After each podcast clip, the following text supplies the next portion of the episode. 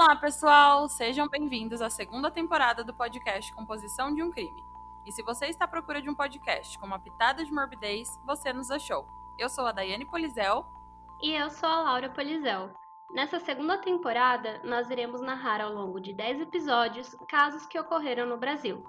Essa segunda temporada foi escolhida por vocês, os nossos compositores, lá no nosso Instagram, arroba podcast Composição de um Crime. Só para lembrá-los, esse podcast é sobre crimes reais. Algumas falas podem ser explícitas e não recomendamos a pessoas sensíveis e menores de 14 anos. Caso você não fique confortável com tais descrições, recomendamos não ouvir. Lembrando que se vocês quiserem aparecer aqui nos próximos episódios e deixar algum recadinho do coração, mandem uma mensagem de áudio no nosso Instagram que com a autorização de vocês iremos colocar no início dos episódios. E mais uma coisinha, meus compositores. Não se esqueçam de nos seguir no Spotify ou na sua plataforma preferida de áudio e também de nos avaliar lá na Apple Podcast. Isso é muito importante para nós. E o recadinho de hoje é da Duda Moraes. Oi meninas, tudo bem?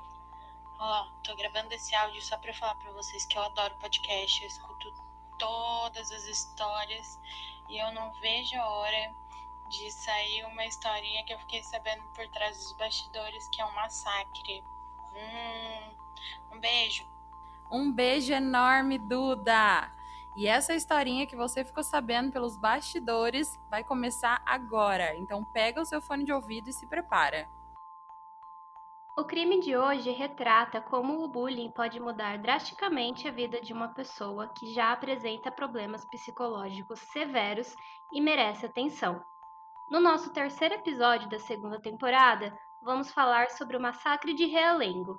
E só para avisá-los, o episódio de hoje conta com alguns trechos onde colocaremos falas obtidas em vídeos deixados pelo assassino. Então, se puderem, ouçam com fone de ouvido, pois os vídeos são antigos e a qualidade do áudio não é das melhores. E temos uma novidade para o caso de hoje, algo que a gente nunca fez aqui. Como esse episódio é bem complexo e exigiu muitas pesquisas, nós encontramos muitas coisas e queríamos compartilhar tudo com vocês. Então, iremos dividir esse caso em duas partes, dois episódios, para poder contar a vocês tudinho sobre essa história e não deixar passar nada. Então, Vamos agora ao episódio.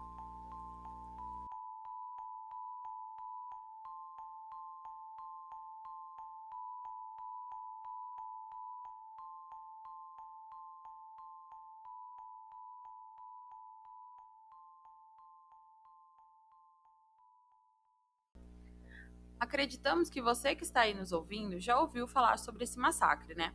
Foi um caso que chocou muito o Brasil no ano de 2011 e deixou muitas pessoas feridas e mortas. Esse crime aconteceu no dia 7 de abril de 2011, por volta das 8h30 da manhã, na Escola Municipal Tasso da Silveira, localizada no bairro do Realengo, na cidade do Rio de Janeiro. O autor do crime foi Wellington Menezes de Oliveira, um jovem que tinha 23 anos. Um homem com ideias radicais que assassinou a sangue frio várias crianças. Vamos começar o episódio de hoje falando um pouco sobre a vida do Wellington. Ele era ex-aluno da Escola Municipal Tasso da Silveira, um lugar do qual ele tinha muito rancor e cicatrizes profundas. O último dia que o Wellington entrou naquela escola pela porta da frente havia sido em 2001, quando ele ainda tinha 13 anos e estava concluindo o ensino fundamental 2. E nesses 10 anos, entre a conclusão do ensino fundamental e o massacre, muitas coisas passaram pela cabeça dele. Muitos traumas foram tomando forma e lugar na vida do rapaz. Ele foi adotado quando ainda era um bebê por uma mulher chamada Dicea Menezes, de Oliveira, que tinha 50 anos quando o adotou. Ela tinha mais cinco filhos que já eram casados e por isso o Wellington ele cresceu sem irmãos pequenos por perto, só com uma mãe que o tratava de forma distinta pois, como ela já tinha 50 anos, ela acreditava que iria deixá-lo muito cedo devido à idade. E com esse deixá-lo, a gente quer dizer falecer muito cedo, né, prima? Isso. E ela era testemunha de Jeová, uma mulher muito, muito religiosa, que era descrita como o porto seguro para Wellington. Já a sua mãe biológica, é, não temos tantas informações assim, porém, algo importante que sabemos é que ela sofria com problemas mentais e já havia tentado suicídio em alguma época da sua vida. Familiares e amigos de Wellington o descreviam como uma pessoa fechada e introspectiva, que não tinha muitos amigos, não participava da vida familiar e vivia muitas horas na frente de um computador. Alguns familiares também falaram que ele sofria de algum distúrbio neuropsiquiátrico com traços psicóticos, aliando ideação persecutória, delírios, alucinações, fantasias e distorção da realidade. Ele tinha três coisas que chamavam a atenção da família, mas não tanta atenção assim para eles fazerem algo a respeito. A famosa negligência, não é mesmo? Aham. Uhum. O Wellington, ele sofria bullying na escola, ele gostava e passava horas e horas jogando jogos que eram extremamente violentos no computador. E ele admirava muito a cultura islâmica e ataques terroristas. Inclusive, na sua adolescência, ele tinha o apelido de Al-Qaeda, com referência à organização fundamentalista islâmica, que é responsável por muitos ataques terroristas. Durante a sua vida, Wellington gostou tanto da cultura extremista islâmica que ele passou a ler e estudar o Alcorão todos os dias. Ele também revelava vontade de visitar os países muçulmanos e também dizia ter ligação com esses grupos extremistas islâmicos que praticavam o islamismo. Isso, gente, foi encontrado em escritos deixados pelo próprio Wellington. Então, assim, se ele realmente tinha essa ligação, a gente nunca vai saber. Só ele sabia, na verdade, né? O Wellington ele também mantinha uma conta no falecido Orkut Hip. E essa página dele continha muitas coisas e postagens com temas religiosos, passagens da Bíblia, a vinda de Cristo, essas coisas, sabe? Bem fanático religioso mesmo. E a gente já vê uma combinação super perigosa, né? Esse fanatismo religioso junto com esse extremismo lá dos países árabes, né? Sim, isso é muito perigoso, ainda mais para uma cabeça que já não era muito, das, muito da, da boa, né? Sim. E depois é, que o Wellington terminou o ensino fundamental, ele passou nove anos no seu imaginário, fantasiando sobre o que ele faria com as pessoas que fizeram bullying com ele. Porém, ele tinha algumas coisas a se agarrar na realidade, né? Ele tinha o seu porto seguro, que era sua mãe de Sea. Ele vivia muito tempo na vida fantasiosa, nos seus jogos violentos, em sua imersão na cultura islâmica ou no seu fanatismo religioso. E também no seu trabalho, porque ele trabalhava na época. Porém, ele ainda tinha alguém que o mantia, mesmo que por pouco, com os pés no chão, que era sua mãe. Então, nesses nove anos, ele simplesmente ficou vivendo uma fantasia de vingança na sua mente. Porém, nem tudo são rosas. Em 2010, a sua mãe, o seu porto seguro, faleceu. E com isso, a perda da realidade também veio, podendo até ter intensificado seus problemas psiquiátricos, que já eram de cunho fantasioso, né, com as distorções da realidade, delírios, tal. E foi aqui nesse ponto que o Wellington passou a não ter mais o que e nem quem o mantivesse na realidade. Nessa mesma época, ele também perdeu o emprego e ficou sozinho, vivendo na casa herdada da mãe, isolado, quase o dia todo na frente de um computador pesquisando sobre coisas que não devia. Após a morte da sua mãe, ele passou a gravar vídeos e escrever cartas sobre o seu descontentamento, sobre vingança e até uma descrição de sua preparação e motivação para o futuro crime que ele cometeria. A maioria das pessoas me desrespeita. Acham que sou idiota se aproveitam de minha bondade, me julgam antecipadamente. São falsos e desleais. Descobrirão quem sou da maneira mais radical. Uma ação que farei pelos meus semelhantes, que são humilhados, agredidos, desrespeitados em vários locais, principalmente em escolas e colégios, pelo fato de serem diferentes de não fazerem parte do grupo dos infiéis, dos desleais, dos falsos, dos corruptos, dos maus. São humilhados por serem bons.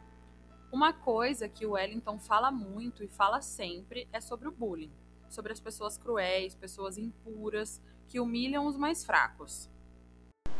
Bem, irmãos, eu ainda me lembro de todas as humilhações que eu passei nas mãos desses covardes. Eu era agredido, humilhado, ridicularizado. E às vezes que mais doía era quando eles praticavam essas covardias contra mim e todos em volta riam, debochavam, se divertiam sem se importar com meus sentimentos. Mas o que mais me irrita hoje é saber que esse cenário vem se repetindo sem que nada seja feito contra essas pessoas covardes e cruéis. E analisando esse cenário, que eu percebi que algo precisa ser feito contra esses covardes. Eles precisam saber, todos precisam saber que existem irmãos, que vocês têm irmãos preparados para matar e para morrer em, de, em prol da defesa de vocês para que eles saibam, todos saibam que existem irmãos dispostos a darem suas vidas por vocês, os inspirando a se defenderem até as últimas consequências, irmãos. O bullying, com certeza, né, ele tem um papel fundamental nessa história toda. É algo que acomete crianças e até adultos desde sempre. A única diferença é que antigamente era algo velado, né, interpretado como brincadeiras, e hoje a gente sabe que pode trazer consequências sérias para o desenvolvimento de crianças e jovens, levando essas crianças ao isolamento, à depressão, ansiedade, comportamentos violentos. Mas para o que interessa hoje, que é a história do Wellington, nós não podemos dar ao bullying essas 100% de culpa. A gente não pode esquecer que ele tinha uma herança genética de doenças mentais ele também era um filho adotivo e tem relatos de que essa mãe adotiva, por ser mais velha e achar que não passaria muitos anos com o filho, ela mantinha uma relação tão próxima que beirava a sufocação com o menino. Ele também tinha a influência e a facilidade da internet aliada ao seu imaginário de vingança, né, onde ele construiu o seu fanatismo religioso, separando as pessoas em puras e impuras para assim tentar justificar o seu futuro ato e também passava horas em jogos violentos, alimentando né, essa violência e essa vingança que existia dentro dele. Então, assim, gente, não tem um único fator que vai fazer é, as pessoas explodirem de um dia para o outro. existe simplesmente aquele copo de água quase cheio, que você vai acumulando coisas até não cabe mais, e aí, quando não cabe mais, o copo simplesmente transborda. Que o ocorrido sirva de lição, principalmente às autoridades escolares para que descruzem os braços diante de situações em que alunos são agredidos, humilhados, ridicularizados, desrespeitados. Escola, colégio e faculdade são lugares de ensino, aprendizado e respeito. Se tivessem descruzado os braços antes e feito algo sério no combate a esse tipo de práticas, provavelmente o que aconteceu não teria acontecido. Eu estaria vivo Todos os que eu matei estariam vivos. Se permanecerem de braços cruzados, estarão forçando os ter mais irmãos a matarem e morrerem. E é uma coisa até que eu acho que a gente consegue ver muito hoje em dia, prima. É, os meus pais, principalmente, esse pessoal da geração mais antiga, falando, né, até hoje que o bullying é frescura e que ninguém morreu de bullying, sabe? É um é uma, uma falácia muito da errada, porque o bullying ele consegue destruir a vida das pessoas, sabe? E Sim. ainda e até hoje, ainda ter esse discurso é uma coisa muito preocupante e que às vezes também não é levado a sério, né? Tem mais essa. Sim, eu vejo direto, assim, principalmente com pessoas com mais idade, assim, não tão jovens, mas aquele compartilhamento daquelas frases assim: eu sofri bullying quando eu era jovem e não morri, eu fui chamada de Olivia Palito e não morri, não sei o uhum. que. É um discurso muito recorrente que as pessoas não dão é, o devido valor pro bullying. Mas é porque era uma coisa muito velada antigamente. Quem sofria bullying era assim: você aguenta o bullying e ponto. Você não tinha outra outra opção a não ser aguentar o bullying. É como qualquer outra coisa, como o racismo. As pessoas não tinham como falar não ou por favor não seja racista. Todo mundo era e você tinha que ficar calado e aguentar. É hoje que a gente está sabendo o nosso lugar e que essas coisas não são legais e aí dá pra gente poder se posicionar melhor, né? Sim. E ver que isso tudo ainda existe, mesmo você falando para as pessoas que não, a sua época era assim, mas tipo, não estava certo, sabe? Agora o pessoal estuda mais sobre isso, tá tendo uma consciência maior, ainda tem uma pessoa, um pessoal antigo que se nega a aceitar que o mundo mudou e quer continuar vivendo ainda nos anos 70, 80 e por aí vai, né? Sim, infelizmente, né? O Wellington, após a morte da mãe, ele ficou muito imerso nas suas fantasias de vingança e ele começou a planejar o seu ataque, gravando todos esses vídeos que ouvimos e muitos outros que a gente ainda vai colocar para vocês ouvirem.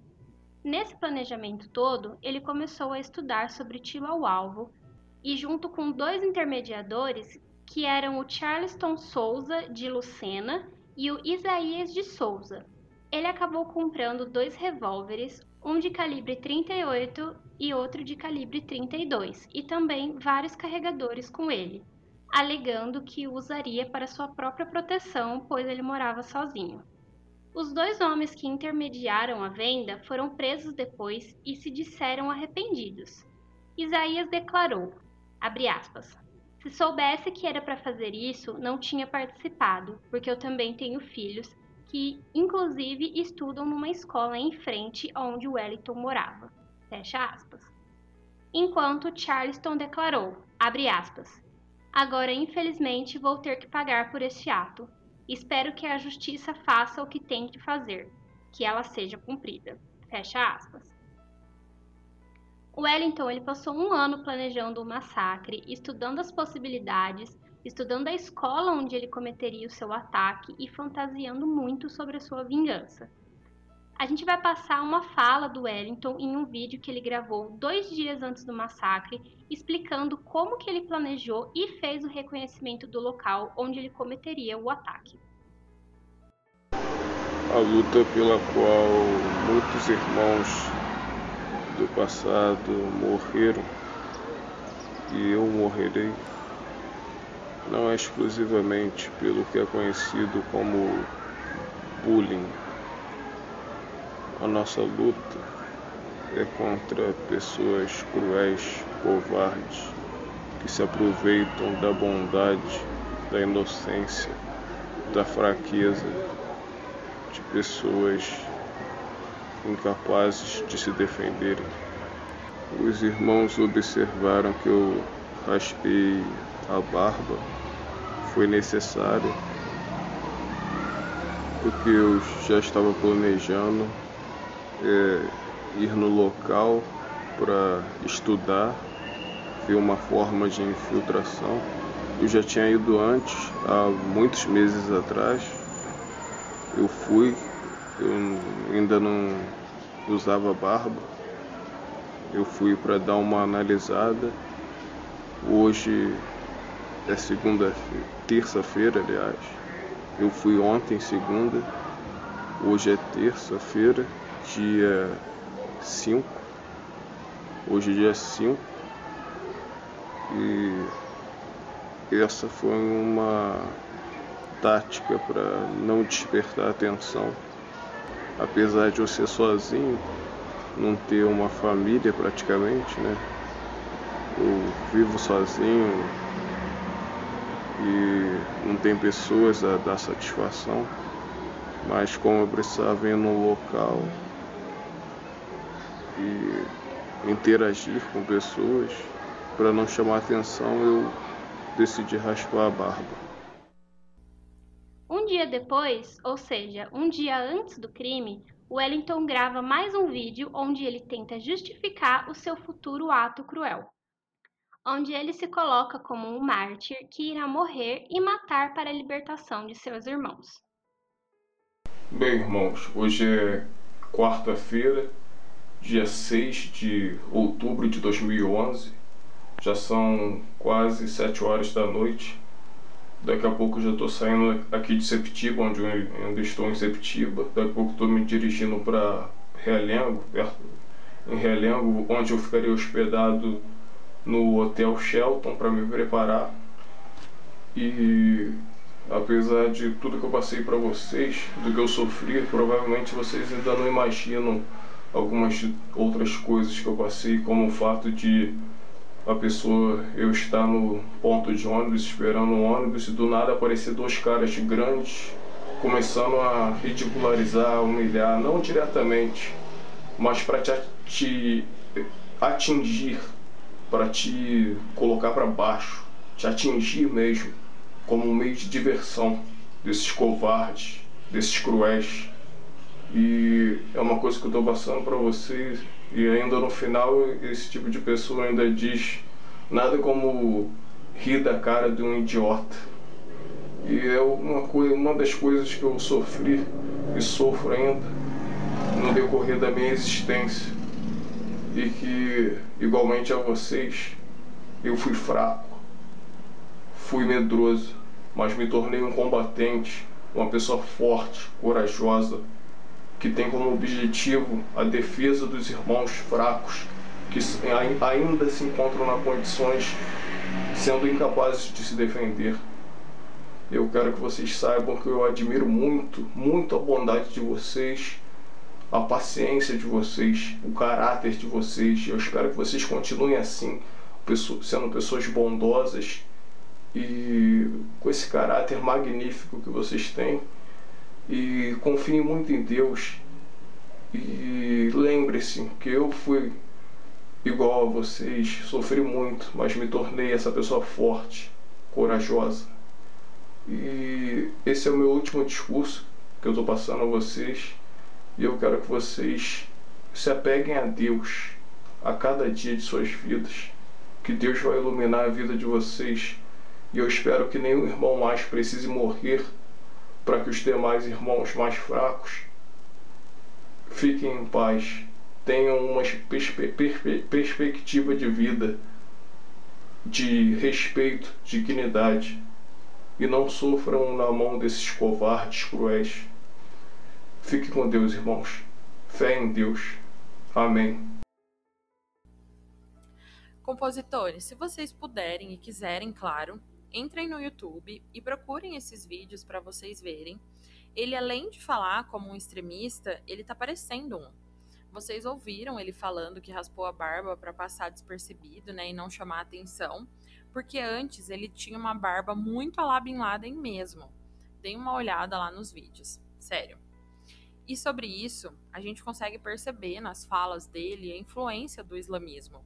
Não do Islã em si, né, mas aquele fanatismo porque o Wellington ele admirava demais os ataques terroristas desse grupo. Inclusive, ele venerava o ataque de 11 de setembro de 2001 das Torres Gêmeas. No mínimo preocupante, né? Mas tá bom. No mínimo, bem no mínimo. Bem no mínimo, assim. O Wellington, ele foi um homicida em massa. Seu único objetivo no crime era matar o maior número de pessoas possíveis.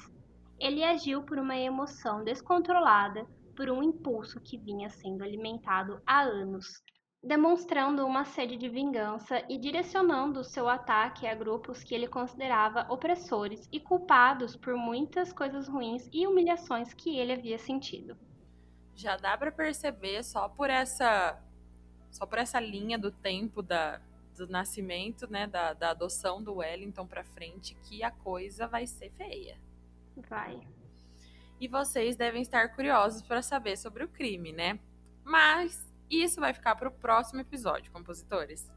No episódio de sequência e finalização desse caso, vamos narrar como o massacre aconteceu, quais foram as vítimas de Wellington. Iremos também analisar algumas coisas, como o papel da mídia em casos de grande repercussão, e iremos trazer duas falas do Wellington, que foram duas cartas deixadas por ele onde vocês vão se chocar com tamanha brutalidade, frieza, crueldade e fanatismo demonstrado por ele.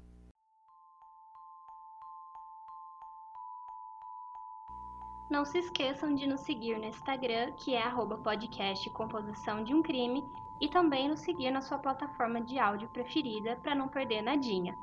Nos vemos na próxima semana com a segunda parte desse crime.